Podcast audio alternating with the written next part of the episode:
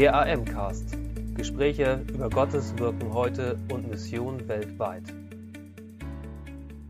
Herzlich willkommen, alle Missionsbegeisterten da draußen. Ich heiße euch willkommen zu einer neuen Folge des AM-Cast. Auch heute habe ich mal wieder einen Gesprächspartner bei mir und das ist Willi Ferderer. Willi, herzlich willkommen. Schön, dass du mal im Cast dabei bist. Dankeschön. Willi, ähm, du bist nicht in Deutschland geboren, sondern wo bist du geboren und wie kamst du dann hierher? Ich bin in der Stadt Solikamsk geboren. Das ist nördlicher Ural. Meine Eltern sind dahin verschleppt worden nach dem Zweiten Weltkrieg. Die erste Zeit waren sie da auch unter äh, ja, einer sogenannten Kommandatura. Sie mussten sich also regelmäßig da melden, hatten also Residenzpflicht, mhm. die, bis Stalin starb. Und danach war es lockerer geworden. Mhm. Also nördlicher Ural, 4000 Kilometer von hier weg. Wow. Wie äh, seid ihr dann nach Deutschland gekommen? Äh, das war so, dass wir im Zuge der Familienzusammenführung als äh, Heimkehrer bezeichnet wurden. Mhm. Und mein Onkel, der hier geblieben war während des Zweiten Weltkriegs, der hat uns ein Visa geschickt. Und äh, nach äh, drei Versuchen als Familie, meine Oma hat es auch vorher noch mal mehrmals versucht, sie wollten ja unbedingt ihren Sohn sehen. Und äh, dann haben wir es dreimal als Familie und das dritte Mal hat es geklappt. Okay. Ähm, genau, du hast in deinem Leben nicht nur Zeit am Moral verbracht und nicht nur in Deutschland verbracht, sondern du hast auch einige Jahre deines Lebens in Senegal verbracht. Mhm. Was hast du da gemacht? Ja, ich war mit meiner Familie, Frau und zuerst einem Kind. Das zweite Kind ist da geboren. Äh, nein, sorry, das dritte Kind. Wir waren, hatten zwei Kinder, ähm, schon zwei Mädchen und das dritte ist da geboren. Wir waren da Missionare, das WEC international. Mhm. Äh, zuerst einmal äh, eingelebt, Sprache gelernt, Orientierung bekommen und dann nachher in Gemeindegründungsarbeit. Wow, ganz schön breit. Wie lange wart ihr insgesamt im Senegal? Äh, in etwa zehn Jahre. Zehn Jahre, wow. Heutzutage bist du bundesweit in Deutschland mit internationalen Gemeinden und Migrantengruppen unterwegs. Wie ist es dazu gekommen, dass du aus dem Senegal wieder hier gelandet bist und jetzt gerade in dieser Arbeit gelandet bist? Ja, als unsere Kinder so weit waren, dass sie hier den Abschluss machen mussten in der Schule, im Gymnasium. Alle drei haben Gymnasium abgeschlossen. Nachher, das hat wunderbar geklappt, Gott sei Dank. Ähm, bin ich dann in gemeindegründende Arbeit hineingegangen, aber ich habe gemerkt, eigentlich bin ich mehr Missionar. Mhm. Mir liegt das Missionarische mehr. Natürlich bin ich auch etwas pastoral veranlagt, aber äh, ein Missionar ist jemand, der von allem etwas macht und der immer wieder Neues anpackt, mhm. Neues sieht, was gemacht werden müsste. Und ich sage mir, und dann suche ich manchmal, wer könnte das machen? Wenn ich niemand finde, dann bleibt es an mir oft hängen. Mhm. mhm. Deshalb bist du in der Arbeit gelandet. Ähm, beschreib doch mal, was genau du da eigentlich machst ja, in der Arbeit unter Migranten und Mitmigranten in Deutschland äh, versuche ich, äh, Migranten zu sensibilisieren, für die Zusammenarbeit zu motivieren, äh, zusammenzuarbeiten mit uns, äh, äh, zu vernetzen untereinander und mit deutschen Gemeinden, deutsche Gemeinden zu informieren und äh, zu schulen, auch Mitarbeiter zu schulen im Blick auf die Arbeit unter Migranten. Hm. also das ist sehr vielschichtig und das macht mir viel Freude, muss ich sagen, weil das Zusammenarbeiten liegt mir sehr, das interkulturelle Zusammenarbeiten liegt mir sehr. So mhm. bin ich schon seit Kindheit geprägt gewesen. Mhm. Äh, in Russland, vielleicht noch einen kurzen Nachsatz dazu, äh, da wo ich geboren bin, da gab es eine, ist eine Baptistgemeinde entstanden, zuerst von Deutschen, die dann auch äh, Russen gewonnen hat für Jesus und nach Millionen von Toten auf beiden Seiten hatten wir ein wunderbares Miteinander in der Gemeinde, ein versöhntes Miteinander. Und das hat mich damals so angesprochen, das hat mich sehr stark geprägt, bis heute noch. Hm. Ich könnte nicht so meinen Dienst tun, wenn ich das nicht erlebt hätte. Diese Nestwärme, diese Familie, geistige Familie von Deutschen, vorwiegend hm. Deutschen damals und einigen Russen zusammen. Ja. Mittlerweile ist es da anders wieder. Mhm. Mittlerweile sind fast alles nur Russen, aber mhm. auch Ukrainer in der gleichen Stadt, interessanterweise, ja. Und äh, trotzdem äh, ja, das hat mich damals so geprägt. Ja, ja wow. Das ist so ein Stück, äh, äh, Stück Himmel vorab erlebt, wenn ja. so eine Versöhnung in der Gemeinde möglich ist. Du hast von Nestwärme gerade geredet und in deinem äh, Leitartikel zur aktuellen Ausgabe unseres Magazins Moves schreibst du davon, dass besonders Muslime, die hier in Deutschland zum Glauben an Jesus kommen, ähm, diese Nestwärme brauchen. Das heißt, du beschreibst, dass sie, ähm, wenn sie zum Glauben an Jesus kommen, eigentlich auf der Suche nach einer neuen Familie sind. Beschreib das mal ein bisschen. Was meinst du damit? Ja, ähm, viele Menschen aus dem Nahen Osten oder auch aus Nordafrika sind sehr ähm, menschenorientiert, mhm. schamorientiert, äh, Bezugs beziehungsorientiert, weniger sachorientiert wie wir, mhm. weniger individualistisch wie wir. Und äh, sie definieren sich mehr durch ihre Zugehörigkeit. Mhm. Wir definieren uns meistens durch unsere Arbeit, mhm. ja, durch unsere Leistung, äh, durch unsere Titel, durch unsere Stellung, mhm. äh, durch unsere Autos und so weiter. Ja. Das ist oft so, ja. ja, aber viele Afrikaner, zum Beispiel, wo ich, ich war ja viele Jahre in Afrika, aber auch im Nahen Osten, ist das so, die Menschen definieren sich durch ihre Zugehörigkeit. Mhm. Wie heißt du? Das mhm. ist sehr, sehr entscheidend. Mhm. Wie heißt du? Woher kommst du? Äh, was sprichst du? Mhm. Und, und zu wem gehörst du eigentlich? Mhm. Ja?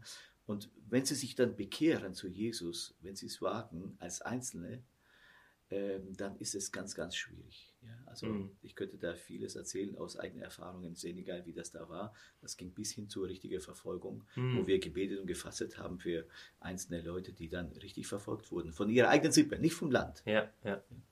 Und das geht äh, Muslimen, die hier in Deutschland äh, zum Glauben kommen, auch so, dass ähm, sie sozusagen in dem Augenblick, wo sie sich für den christlichen Glauben entscheiden, befürchten müssen, dass sie von der eigenen Familie abgelehnt oder verfolgt werden? Ja, also nicht direkt in Deutschland, meistens doch weniger. Manchmal in Asylheimen, solche Vorfälle gab es nicht wenige. Hm. Darüber gab es auch eine Diskussion, ein Diskussionsforum im Deutschen Bundestag, im, im CDU-CSU-Fraktionssaal, hm. wo ich auch mal dabei war. Es sind also keine Einzelfälle, das gibt es in Asylheimen und in sonstigen Unterkünften, wo Muslime zusammenleben. Und wenn sich da einer bekehrt, der wird richtig hm. manchmal es kann sein, dass der richtig angegriffen wird, auch mhm. verbal, aber auch äh, so körperlich.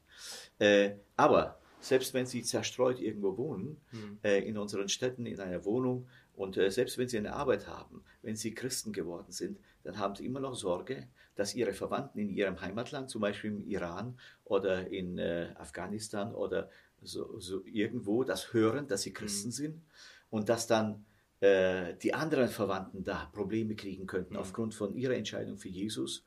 Ähm, das ist also heikel. Und deswegen wollen sie oft nicht ihr Gesicht zeigen, wollen sie nicht fotografiert werden. Mhm. Ähm, oder manches Mal kriegen sie auch wirklich Leute nachgeschickt, nachgesandt, äh, Verwandte, die in, in einem anderen europäischen Land wohnen, die sie dann aufsuchen sollen. Ich kenne es von einer Frau aus Saudi-Arabien, mhm. die hat sich bekehrt, äh, floh dann in einer höheren Stellung, war sie in Saudi-Arabien da, ihr Mann auch. Ähm, dann floh sie durch Hilfe eines äh, palästinensischen Christen nach Deutschland, war in Hamburg, da hat man sie aufgestöbert, äh, auf, aufgesucht und sie bedroht und wollte sie umbringen. Dann ist sie geflohen, jetzt ist sie hier in unserer Gegend mhm. äh, und versteckt sich im Grunde genommen. Mhm. Ja? Mhm. Also das ist mhm. gar nicht so leicht.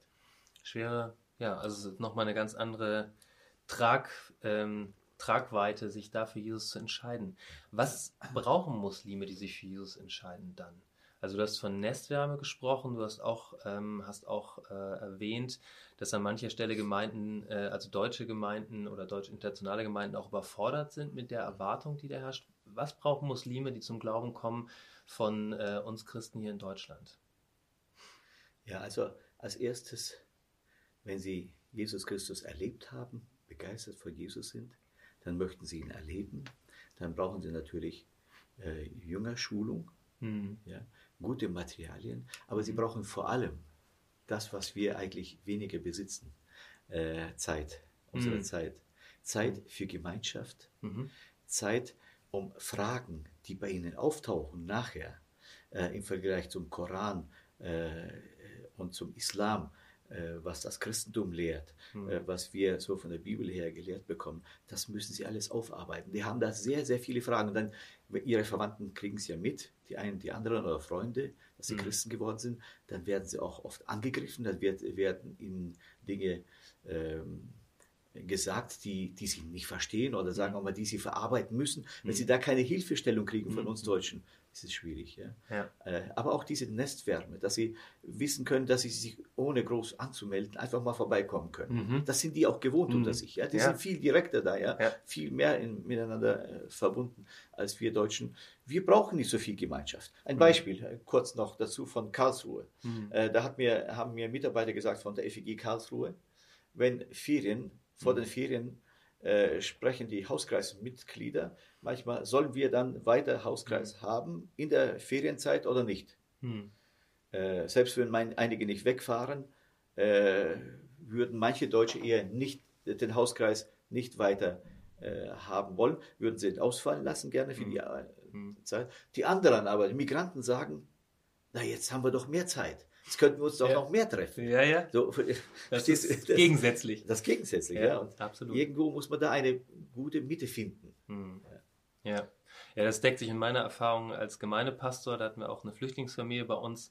Und äh, meine Frau und ich haben uns immer viel Zeit für sie genommen und wir haben so wahrgenommen, dass jedes Mal, wenn wir mit ihnen Zeit verbracht haben, das ist Zeit, die sie aufgesogen haben.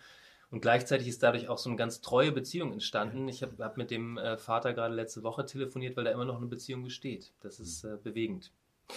Wir haben darüber geredet, wie Muslime Jesus kennenlernen und ähm, Willi, äh, mich interessiert auch von dir ein bisschen mehr ähm, äh, kennenzulernen.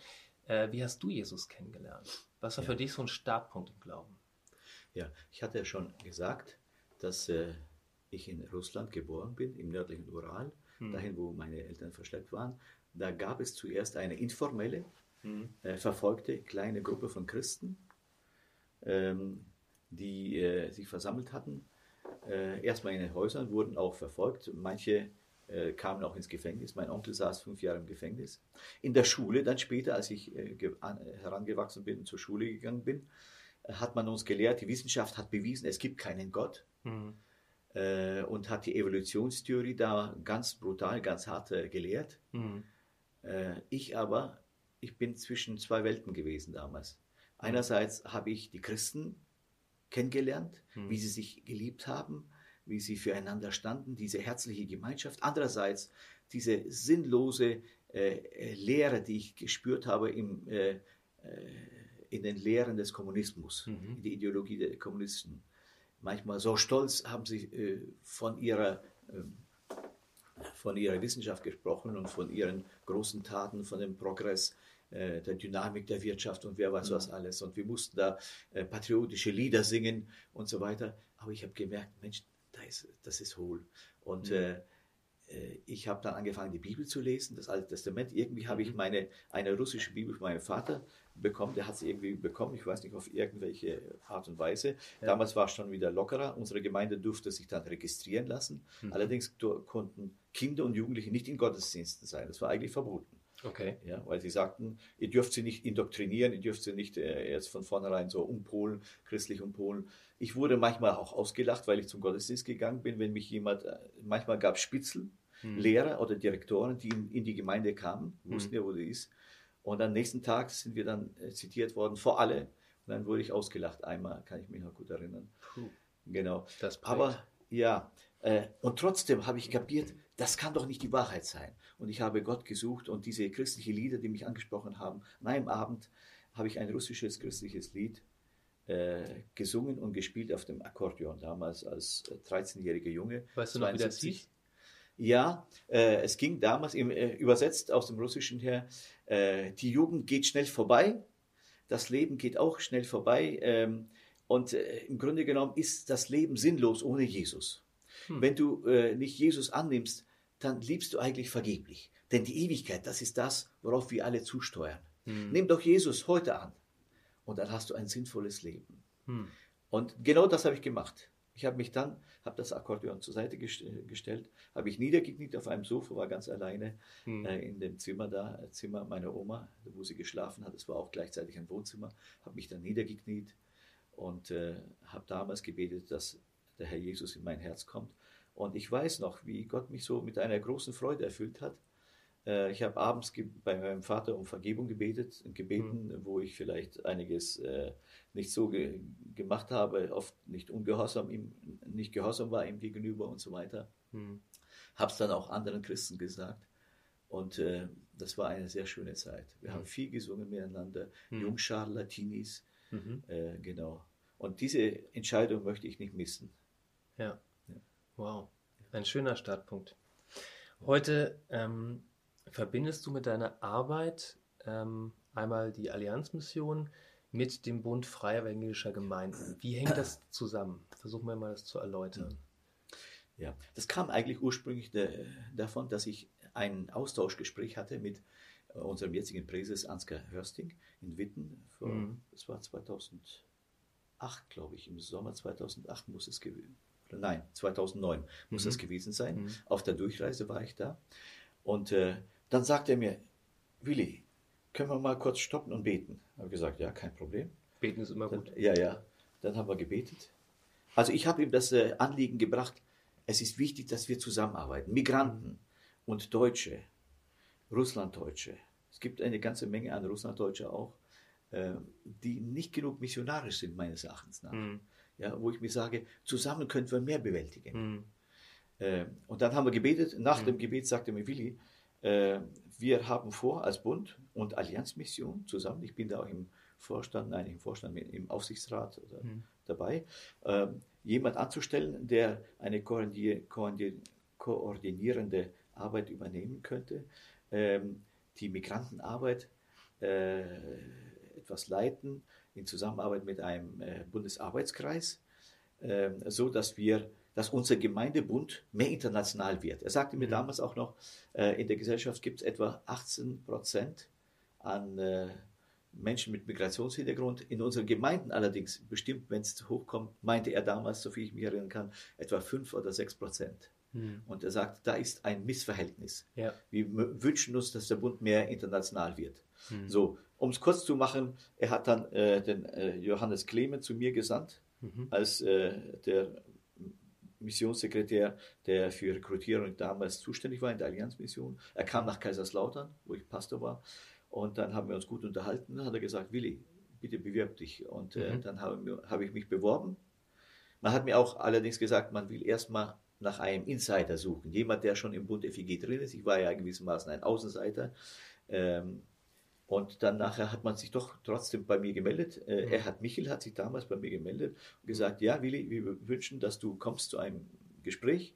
Dann war ich zu einem Gespräch da. Und um es kurz zu machen, ich bin ab Januar 2011 äh, Mitarbeiter der Allianzmission, mhm. wobei der Bund auch 40 Prozent meiner Anstellungskosten übernimmt.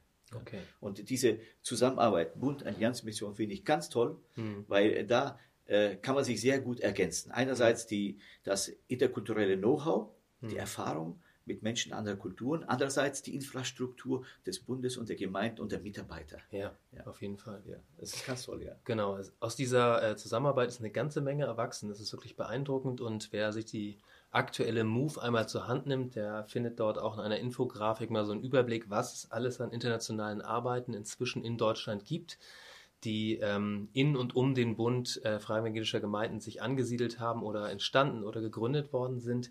Ähm, es gibt ein Gremium, in dem du arbeitest, ja. das diese Arbeit verkörpert und ähm, äh, diese Verbindung zwischen Bund, Freiwilliger Gemeinden und Allianzmission widerspiegelt. Ja. Hört sich nicht besonders sexy an, nämlich AKIGAT und das steht für Arbeitskreis für internationale Gemeindearbeit in Deutschland. Ähm, wenn du nicht mehr weiter weißt, gründe einen Arbeitskreis, hieß es bei uns in der Gemeinde immer.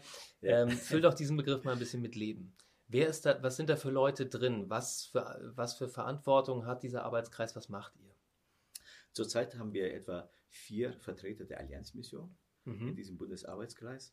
Ein Bundessekretär, und das habe ich auch gewünscht, äh, ist jetzt der Leiter mhm. dieses Bundesarbeitskreises. Er wird auch äh, der Bundesarbeitskreis, die einzelnen Teilnehmer oder Mitglieder dieses Kreises werden berufen von der Bundesleitung mhm. und äh, eben etwa sieben Leute sind aus Bundesgemeinden, sei es Pastoren oder auch ehrenamtliche Mitarbeiter hm. von Gemeinden, die Schön. mit Migranten zu tun haben. Hm. Also etwa elf Personen sind wir.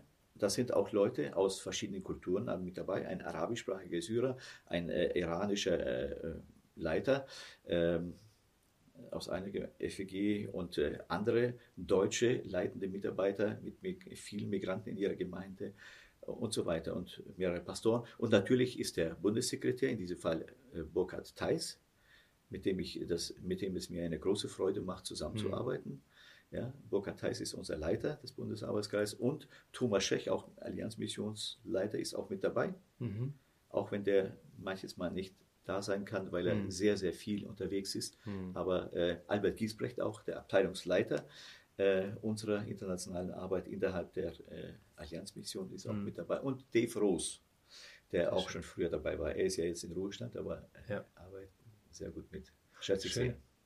Ähm, Ja, genau, es ist Vielleicht es noch ein es sind Zusatz. Ganz, Du ja. hattest gefragt, was unsere Funktion ist. Also Ja, genau. wir sind im Grunde genommen zuständig dafür, dass der Bund mehr international wird Mhm. für den In- Internationalisierungsprozess. Ja. Vielleicht so allgemein. Mhm. Wir haben da natürlich äh, einige Ziele gesetzt, die kann man auch auf unserer Homepage äh, lesen. Mhm. Es sind äh, einzeln äh, aufgelistet und äh, erklärt auch. Mhm. Ja, eine ganze Reihe, die kann ich jetzt nicht so aus dem Stand bringen, aber das kann man sich gerne äh, Ja, lesen. Genau. Wir werden, wir werden das in den Shownotes von diesem Podcast verlinken, sodass ihr da weiterlesen könnt. Genau.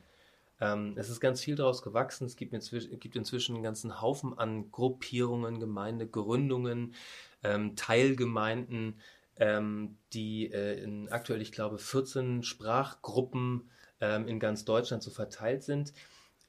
Wenn wir jetzt mal in die letzte Zeit schauen, was sind so aktuelle Entwicklungen und Projekte in der internationalen Gemeindearbeit, die dich richtig begeistern zurzeit?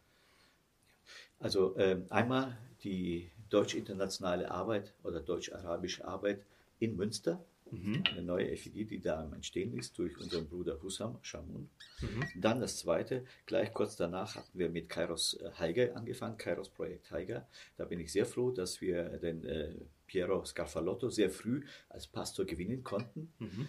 Und äh, da war ich auch am Anfang mit dabei der, äh, im provisorischen Leitungskreis. Mittlerweile habe ich ihn verlassen, weil wir jetzt eine neue Arbeit auch in München anfangen. Eine neue ähnliche Arbeit, deutsch-internationale Gemeindearbeit, wo Mitarbeiter aus verschiedenen Gemeinden auf der Ebene der Evangelischen Allianz aus dem Armin-Kreis in Mhm. München, Mhm. Arbeitskreis Migration, Integration heißt Armin, Mhm. ähm, wo da zusammengearbeitet wird und wo da auch eine neue FIG entsteht, eine deutsch-internationale, mit Mhm. vorwiegend arabischsprachigen und einigen türkischsprachigen Leuten, aber auch Deutschen. Mhm.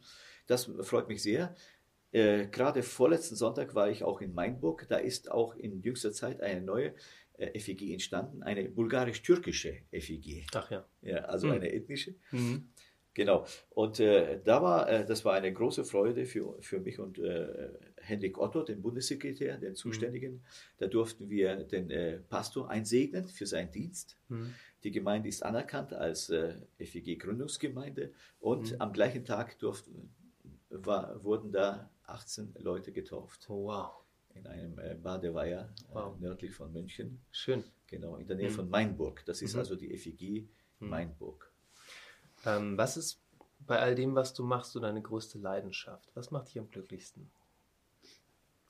Ich freue mich sehr, wenn, äh, wenn ich sehe, dass Mitarbeiter diese Vision der äh, interkulturellen Zusammenarbeit äh, aufgenommen haben und die auch leben, dass sie selbst auf andere zugehen, wenn sie sich entfalten können. Wenn ich sehe, Mitarbeiter an meiner Seite entfalten sich, das freut mich dann sehr. Mhm. Dann, manchmal stehe ich einfach daneben und äh, sage mir, Mhm. wunderbar. Mhm. Ich brauche jetzt nichts Mhm. machen. Ich habe das angestoßen und Mhm. jetzt läuft es. So wie Mhm. in Haiger jetzt zum Beispiel mit Kairos Projekt Haiger. Wunderbar. Es läuft von sich selbst und in Münster äh, und auch an manchen anderen Orten. Und das, Mhm. ist, das ist meine ganz große Freude, wenn ich mich multiplizieren kann zum Ja. Beispiel. Ja, Also du bist leidenschaftlicher Initiator und Ermöglicher sozusagen. ja Facilitator könnte man auch Ja, sagen. schön. genau. Schön. Du bist auch ähm, äh, studierter Missiologe, hast einen Master und sprichst viele Sprachen. Sag doch mal, äh, zu welchem Thema hast du ähm, deinen äh, Master in Missiologie geschrieben, äh, falls das gemeinverständlich ist, und welche Sprachen sprichst du? Äh, ja, also einmal habe ich Missiologie studiert in Kontan. Mhm. Das Ganze hat sich hingezogen über zehn Jahre. Okay. Und zwar immer wieder, wenn ich zu Hause war, zwischen den äh, Missionsaufenthalten, Hm. äh, Arbeitszeiten auf der Missionswelt bin ich dann hier gewesen, entweder für ein Semester oder für äh, noch kürzere Zeit oder ein längeres Wochenende oder äh, Tutorium. Und äh, da habe ich vieles geschrieben über Kontextualisierung.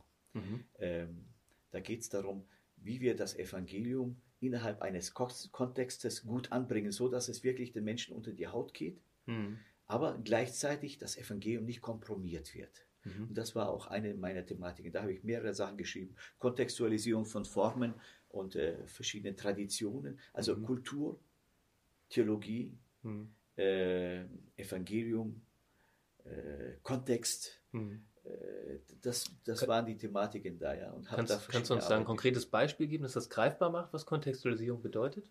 Ja, äh, zum Beispiel äh, Musikinstrumente. Musikinstrumente. Ja, also äh, manche äh, die Fulas, unter denen ich gearbeitet habe, die sind fast hundertprozentig muslimisch, äh, da in Senegal. Äh, sehr wenige Christen noch. Ja. Das ist eine Volksgruppe, die Eine Fulas. Volksgruppe, ja. ja. Mhm. Die verteilt ist oder äh, zerstreut ist in eine ganze Reihe von Ländern, etwa fast 40 Millionen Menschen wahrscheinlich, mhm. von Senegal, Gambia, Guinea-Bissau, Guinea-Conakry rüber bis nach Nigeria mhm. äh, und sogar einige in Kamerun. Mhm. Sprechen alle eine Sprache, verschiedene Dialekte. Ich, ich, sprach diese Sprache nebenbei dann auch, ja, ich, bin nicht perfekt da drin und habe mittlerweile auch einiges verloren mhm. äh, von dieser Sprache. Ich könnte jetzt nicht um, aus dem Stegreif predigen, aber ich könnte mich schon noch ganz gut unterhalten. Mhm. Ja. Äh, genau, Die, äh, dieses Volk hatte hat eine sehr starke eigene Identität, mhm. dieses sogenannte Pulako, mhm. das Fula-Sein. Mhm. Vergleichsweise, wenn man sagen würde, du bist ein richtiger Deutscher, wenn du das und das und das und das tust. Ja? Mhm. Zum Beispiel äh, mhm. einige ostpreußische Tugenden mhm. äh, oder preußische Tugenden, die man von früher kennt. Ein Deutscher ist so und so. So haben die äh, einige Begriffe, manche sprechen von drei Hauptbegriffen, manche von fünf Hauptbegriffen, die zum Fula-Sein dazugehören mhm. und die sind sehr stark ausgeprägt. Gleichzeitig äh, lehnen sie bestimmte Formen oder für bestimmte äh, Musikarten ab oder okay. Musikinstrumente. Und äh, zum Beispiel da, die Trommeln. Das, mhm. das würde viele wahrscheinlich verwundern, viele Deutsche verwundern, wenn ich sagen würde, Trommeln werden unter den Fulas nicht allgemein akzeptiert. Mhm. Die meisten Afrikaner lieben Trommeln, mhm. aber nicht die Fulas. Warum? Mhm. Weil die Fulas äh, in der Regel Muslime sind mhm. und sie haben einen Unterstamm, die Wodabe in Kamerun und äh, in äh, Tschad. Das gibt es einige Wodabe, also einen Unterstamm von den Fulas, die nicht Muslime geworden sind, sondern animistisch geblieben sind. Und die haben, darüber gibt es auch gute Dokumentationsfilme, mhm. ähm, die haben äh, manche alte Traditionen beibehalten, heidnische, zum mhm. Teil okkulte Traditionen, wo mhm. sie äh, tanzen, wo sie mhm. sich verkleiden. Mhm. Männer verkleiden sich in Form von äh, äh, zu Frauen, mhm. tragen dann äh, Frauenkleidung und äh, gleichzeitig haben sie verschiedene Waffen mit dabei, Messer und so weiter. Ähm, und tanzen dann sich in Trance mhm. auf einem auf Sand, der so eingegrenzt ist, in dem manche okkulte äh, Gegenstände vergraben sind, Amuletten mhm. und so weiter. Mhm. Äh, dieser Tanz ist dem Teufel äh, geweiht mhm. und dazu wird ordentlich äh, getrommelt dazu. Mhm. So, das ist also richtig äh, animistisch okkult, mhm. dieser Brauch von den Wodabe. Ja. Und äh, davon wollten sich die Fulas, die anderen Fulas, die Muslime geworden sind, ganz weit distanzieren. Die sagten, dass Tamtam -Tam oder die Trommel ist ein Teufelsinstrument, hm. weil das dazu beiträgt, dass Menschen so teuflische Tänze tanzen hm, hm, und dann in, in Trance kommen, äh, manchmal auch richtig dämonisch besessen und sich gegenseitig verletzen beim Tanzen. Okay. Ja. Äh, das ist jetzt nur ein Beispiel, weshalb die Fullers zum Beispiel die, die Trommel normalerweise ablehnen. Und im Gottesdienst, wenn wir, die erste Zeit hatten wir, wir ohne zu wissen, Missionare auch Trommel eingeführt. Oh oh. Und dann sagte ein Fuller Christ, einer, der zum Glauben gekommen ist, man sagt mir, andere Fuller sagten, sagten mir, du gehst in einen Gottesdienst, in, eine, äh, in eine, an einen Ort, wo man Gott anbetet. Ihr sagt, da, da betet man Gott an. Aber da benutzt man genau dieses teuflische Musikinstrument. Ah. Wie ist das möglich? Ja, mhm. das geht doch nicht. Mhm. Ja, äh, ihr seid ja richtige Heiden, ihr seid ja richtige Okkultisten da. Mhm. Ja, das heißt, wenn wir hier in Deutschland, äh, wenn wir in einer Deutschlandgemeinde es völlig un äh, unproblematisch ist, ein Schlagzeug stehen zu haben, dann wäre es spätestens dann, wenn Fulas zu dieser Gemeinde dazukommen würden, die hier in Deutschland als Migranten sind, äh, sinnvoll, das nochmal zu überdenken oder genau. zumindest mit ihnen ins Gespräch zu kommen darüber. Auf jeden Fall. Ja. Sehr gut erfasst. Sehr das gut. ist Kontextualisierung. Ja. ja, genau. Also wenn es äh, eine sehr grobe, große Gruppe von Fulas wäre. Ja, okay, klar. Dann genau. einzelne Fulas, die hier in Deutschland müssen sich sowieso ein bisschen anpassen. Die, die wissen, ja. wir sind alle verschieden und so weiter. Dann lernen mhm. sie selbst auch schon vieles dazu. Mhm. Außerdem sind das oft junge Leute, junge mhm. Männer, die herkommen. Das sind jetzt nicht die alten Leute, die, mhm. die das Sagen haben, die die Autorität haben in der Gesellschaft. Die jungen Männer sind auch oft flexibler hier in Deutschland. Ja. Spannend. Ich danke dir für diesen, für diesen Einblick. Welche Sprachen sprichst du jetzt insgesamt? Ja, also ich, meine Muttersprache ist Deutsch. Mhm. Wir haben auch, ich hatte auch nie einen äh, Sprachkurs, als ich nach mhm. Deutschland kam. 73 bin ich nach Deutschland gekommen. Mhm. Äh, und dann natürlich musste ich Russisch lernen in der Schule. Ja. Äh, genau, und dann äh, mussten wir, weil wir eine große internationale Missionsgesellschaft hatten, weg international, mussten wir Englisch lernen. Mhm. Das war die Sprache der Mission mhm. äh, weltweit und wir hatten ja manchmal auch größere Konferenzen, da, da war mhm. Englisch die Hauptsprache. Dann, weil Senegal französischsprachig ist, mhm. Französisch und dann die Fula-Sprache. Okay.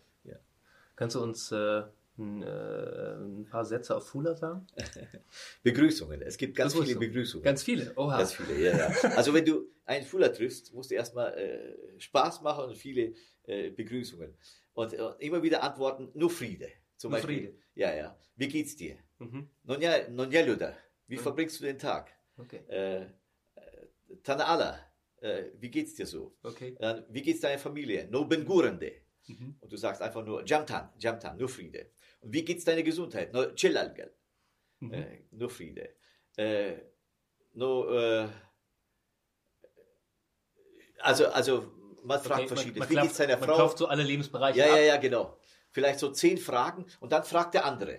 Wie geht's dir denn? Wie geht's deinen Verwandten? Wie geht's deiner Frau? Wie geht's deinen Kindern? Wie geht's deinem Baby? Meistens gibt's auch ein Baby. Also für mich als Norddeutscher, wo alles mehr als ein herzliches Moin schon Plapperei ist, ja. hört sich das ziemlich anstrengend an. Ja, das ist ganz interessant. Und das ist ja. obligatorisch. Und okay. obligatorisch musst du auch sagen, immer nur Friede. Selbst wenn du todkrank bist. ich weiß, ich habe einen todkranken älteren Bruder besucht. Ja. Einen alten Fuller Christen der so treu war dem Herrn. Und ich habe mich ja. so gefreut und habe ihn besucht. Er war todkrank wirklich. Mhm. Und ein paar Tage später ist er auch gestorben. Mhm. Äh, und dann habe ich ihn gefragt, äh, äh, wie geht's mhm. ihm und wie geht es seinem Körper? Sagt er, Jamtan. Mhm. Äh, da habe ich mich gewundert, habe ich gesagt, ja, aber äh, Bruder Kananke hieß er, Kananke Jau. Mhm. Äh, warum sagst du Jamtan? Er sagte, das muss man erstmal so sagen. Ja? Das muss man erstmal ja. so sagen. Und äh, außerdem sagte er, Willi, Monsieur hat er mir gesagt. Monsieur, mhm. er hat mich immer mit Monsieur gerufen. Obwohl ich eigentlich immer wieder gesagt habe, ich heiße Willi. Aber mhm. er wollte mich respektvoll als Pastor äh, Monsieur nennen, mhm. also Herr, mhm. äh, Herr Willi oder so. Mhm. Sagte er mir, Monsieur, der Tod äh, ist nichts Schreckliches. Ich weiß ja, wohin, wohin ich gehe. Hm. Kananke Joe, der ist jetzt schon wow. einige Jahre bei dem Herrn, aber wow. ja, ich könnte da manche Geschichten erzählen, auch hm. von einer alten Kumba, Dalla, von einem blinden Mamael in Kunkane, nicht hm. weit weg von Belingara. Hm. Also ganz, ganz treue, langjährige Gläubige aus dem Fula-Stamm. Und, äh, ja. Ich sehe, dass ein, äh, ein Teil deines Herzens im Senegal geblieben ist. Ähm, das ist, sind intensive Momente, die du beschreibst. Wo erlebst du in deiner Arbeit und auch privat zurzeit Gott selber am intensivsten?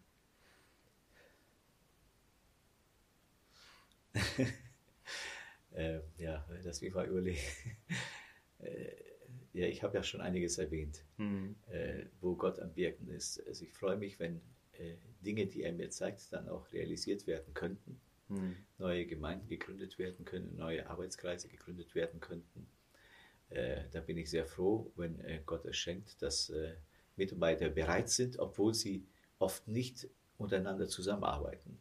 Da mhm. gibt es auch immer wieder auch, äh, sagen wir mal, Leute, die ihre eigene äh, Suppe kochen wollen, mhm. auch unter Migrantenleitern, arabischsprachige oder farsischsprachige. Wenn es Gott dann schenkt, dass wir zusammenkommen, zusammenwachsen, das ist mein Anliegen, hm. dass nicht so jeder seine eigene Sache macht, hm. sondern dass wir zusammengehören. Und das ist für mich dann doch auch immer wieder eine Ermutigung. Oder hm. wenn äh, eine Konferenz wieder stattfindet, äh, ein Gottesdienst, äh, der wirklich gesegnet war. Hm. Oder da hatten wir jetzt letztes Jahr gerade noch, hat Burkhard Theis vor kurzem in, Bundeshaus erzählt, das hat ihn so äh, angesprochen, wo ein Türke und ein Kurde, die sich gegenseitig bekämpfen zum Teil, ja mhm. in Nordsyrien, mhm. ja, wo der Erdogans Soldaten äh, Kurdistan angegriffen hatten. Mhm. Und äh, viele Kurden hatten hier demonstriert. Bei uns in unserer Veranstaltung haben die sich umarmt, hat ein Vertreter von denen und von jenen jeweils mhm. sich umarmt. Und äh, zum Teil waren da Tränen bei Leuten, die anwesend mhm. waren. Das ist, sind Highlights. Ja, wo Gott wirkt, genau. Das erinnert mich natürlich auch wieder an deinen Bericht, was für dich so prägend war, Gemeinde als ein Ort zu erleben, ja. wo Deutsche und Russen ja. Äh, ja, versöhnt miteinander leben. Also dass genau. Gemeinde ein versöhnter Ort sein kann. Das ist, scheint, scheint äh, so ein wiederkehrendes ähm, äh, wiederkehrendes Erleben zu sein. Da. Vor zwei Jahren habe ich diese Gemeinde wieder besucht, nach vielen, mhm. vielen Jahren, nach 45 mhm. Jahren. Da haben die mir gesagt, nächstes Mal warte nicht so lange. Und ich war bei.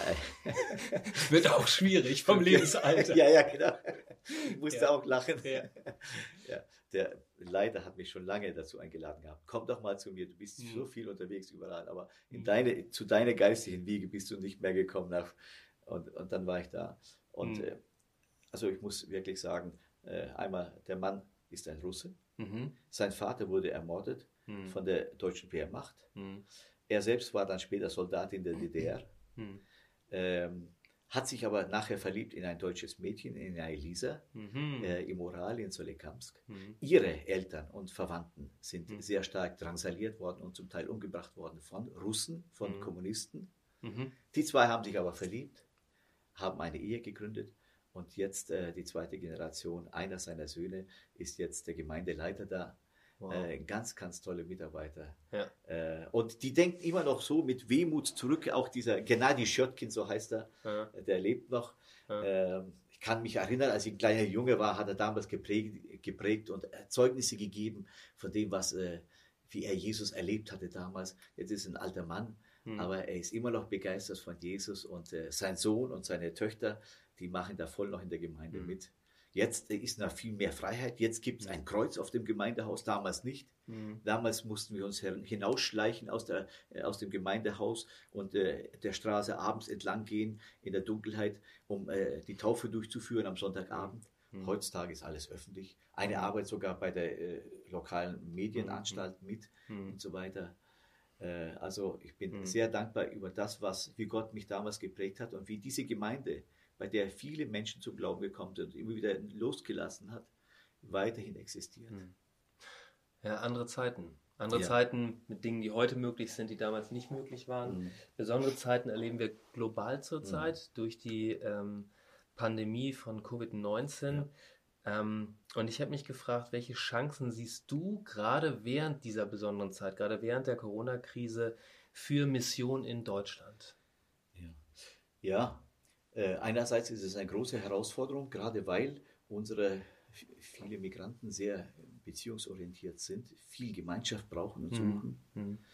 Und äh, ja, wir müssen uns alle erstmal am Riemen reißen, einander anzurufen oder äh, miteinander zu zweit oder zu dritt äh, irgendwo mal sich zu treffen oder in kleinen Versammlungen. Die großen Versammlungen sind ja jetzt noch nicht gestattet. Ähm, aber jetzt, die Chancen sind da drin, dass sich Menschen verbinden über Zoom, auch weltweit. Mhm. Es gibt ja eine ganze Reihe von äh, diesen äh, sogenannten Blessings. Mhm. Hast du schon mal davon gesehen, gehört? Nichts? Nee, noch nicht. Also Hunderttausende wirklich von Sängern aus der ganzen Welt, von Christen, mhm. christlichen Sängern, wiedergeborenen ja. Christen, ja. die miteinander ihr Land oder verschiedene Länder mit Menschen segnen. Mhm. Sei es in Arabisch, sei es ganz interkulturell in mehreren mhm. Sprachen, mhm. ein Song, mhm. das singt einer ein Satz aus dieser Sprache, ein anderer aus einer anderen Sprache. Äh, ein Song zum Beispiel äh, Blessings äh, ähm, von Ländern, von 50 Ländern, die am meisten von Covid-19 mhm. betroffen sind. Mhm.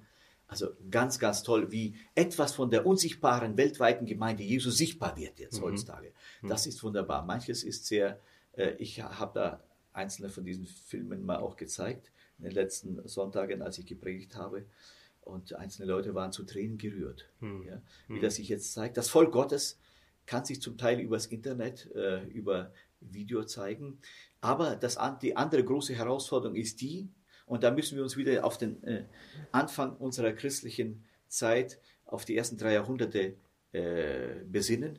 Damals waren es Hausgemeinden, Hauskreise und Hausgemeinden das große römische Reich total äh, verändert haben. Mhm. Ähm, also Hausgemeinschaften. Und da kommen wir wieder mit Migranten äh, sehr eng in, äh, in, in Beziehung. Die wünschen sich ja das gerade. Die sind im Grunde genommen viel stärker als nur Gottesdienste, formelle Gottesdienste, wo alles total gut abgestimmt ist, wo äh, ein Programm abgespult wird von einer Stunde oder anderthalb und dann hat man vielleicht noch Stehkaffee und dann geht man auseinander. Mhm. Eine Hausgemeinde ist was ganz anderes. Mhm. Eukos in der Bibel, ja, der ja. Begriff wird sehr oft gebraucht. Das Haus oder auch übersetzt mit Familie. Genau. Ja, oder Familienzugehörige, Hausgemeinschaft. Ja, ja. Äh, die Familienzugehörige genau. Gottes. Mhm. Ja, das könnten und eigentlich sollten wir viel mehr jetzt leben. Hm. Das ist mein Wunsch, dass wir uns dieser Möglichkeit, dieser Chance, aber auch dieser Herausforderung stellen.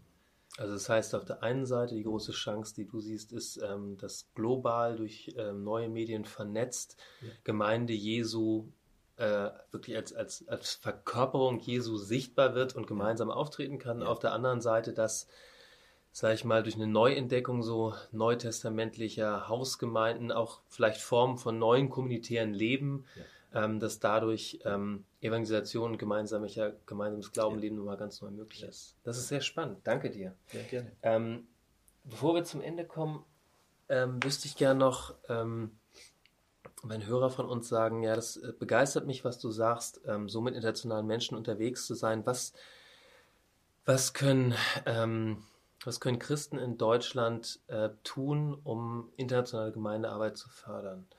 Wo, wo kann man sich, was kann man als Mitarbeiter tun? Wie, wie, wie unterstützt ihr? Was für Möglichkeiten gibt es? Ja, es gibt ja die verschiedensten Möglichkeiten, die internationale Arbeit zu fördern, auch lokal. Mhm. Ähm, das allererste würde ich sagen, wäre Gebet, natürlich, für Menschen in der Umgebung, Menschen mit Migrationshintergrund. Mhm. Äh, dann sich Zeit zu nehmen für diese Menschen. Mhm. Einfach mal sich einen Druck zu geben und auf Menschen zuzugehen, selbst wenn man vielleicht ein bisschen äh, sich äh, nicht so ganz, ganz komfortabel dabei findet, äh, unsicher ist. Äh, natürlich ist es immer ein, da ist ein, immer ein Unsicherheitsfaktor mit Menschen anderer Kulturen, die Absolut. ganz anders geprägt sind, Ja. äh, wenn man auf die zukommt. Ja. Aber äh, wenn man sich diesen Druck gibt und sagt, so, ich will mal diese Leute kennenlernen, Mhm. vor allem wenn es Christen sind, Mhm. das kann es nicht sein, Mhm. dass Christen hier in unseren Städten sind, Mhm. die keinen Anschluss zu Gemeinden Mhm. finden. Ja. Gerade das war einer der Gründe, weshalb wir Kairos, das Kairos-Projekt hier in Haiger gegründet hatten und jetzt auch in München. Mhm. Man hat mir gesagt, da gibt es ungefähr 20 äh, neubekehrte arabischsprachige Christen, die keinen Anschluss zu einer Gemeinde haben. Zum Teil laufen die dann, bei einem Regentag hat einer ehemaliger Mullah, bei einem Mhm. Regentag äh, ist rumgelaufen in der Stadt München und hat geweint, weil er nicht mehr zu seiner Familie gehört, sozusagen, weil er da ausgestoßen ist. Und andererseits, weil er noch nicht so den Anschluss gefunden hat hier zu Mhm. Christen. Und weil er noch sehr vieles lernen muss, und weil er viele Fragen hat. Und äh, das tut mir natürlich sehr leid. Wir evangelisieren manchmal und machen nicht das Zweite dann, die Nacharbeit. Ja. Ja. Und viele unserer Gemeinden haben auch Leute schon getauft Mhm. und dann nachher sich nicht genug Zeit und nicht genug Mühe gegeben. Da würde ich sagen, lieber wenige taufen, lieber sich auf wenige Leute konzentrieren, aber dann doch mehr Zeit zu nehmen für die Gemeinschaft, genau für, für das, wofür wir, worüber wir gerade eben geredet haben. Also du würdest sagen, das Wichtigste, was, äh, was äh, Christen aus Deutschland, ähm, Migranten, die auf dem Weg zum Glauben sind oder zum Glauben kommen, schenken können, ist, wie vorhin genannt, die Nestwärme und vor allen Dingen Zeit. Ja, ja, ja. Ja, danke. gerne. Und jetzt die schwerste Aufgabe bei jedem Podcast und nur wenige schaffen es. Welchen einen Satz gibst du unseren Hörern zum Abschluss mit? Ja. Also mich hat sehr stark äh, John Piper geprägt, Mhm. ähm, dass wir, dass der Sinn unseres Lebens darin ist, besteht. Ich kann es jetzt nicht mehr so begrifflich formulieren, aber in etwa so, äh, Gott zu erleben und sich in ihm zu erfreuen, in ihm glücklich zu sein. Mhm. Wenn man das hat, Mhm. dann springt das auch auf andere Leute über. Das heißt, lasst uns bitte unsere persönliche Beziehung zu Gott leben, tagtäglich leben, ihn erleben Mhm. Und alles andere wird sich daraus ergeben. Aus dieser Liebe zu Gott wird, sich alles andere ergeben. Danke dir. Ganz herzlichen Dank dir, Willi, fürs Gespräch. Schön, dass du dabei warst. Und wer Willi Ferderer gerne einmal persönlich kennenlernen möchte, ist herzlich eingeladen. Zum Beispiel beim Internationalen ähm, Gemeindetag, der einmal im Jahr stattfindet, bei einem der arabischen Gesprächsangebote, auf einer der Freizeiten oder einfach bei einem Besuch hier bei der Allianzmission in Eversbach, wenn das dann die Ausgangsbeschränkungen oder die äh, Kontaktbeschränkungen wieder ermöglichen. Herzlichen Dank euch, lieben Zuhörern, dass ihr mit dabei wart. äh, uns zugehört habt. Wer sagt, mich interessiert das noch mehr über die Arbeit zu erfahren, dem empfehle ich die aktuelle Ausgabe unserer Move. Da geht es nämlich um ganz vielen Facetten, um ähm, äh, internationale Gemeindearbeit und speziell Mission in Deutschland. Ähm, abonniert sie gerne, lest sie online und seid auch wieder nächstes Mal dabei beim IMcast. Herzlichen Dank euch und bis bald. Danke für Ihr Interesse und dass Sie so Teil von Gottes weltweiter Mission sind.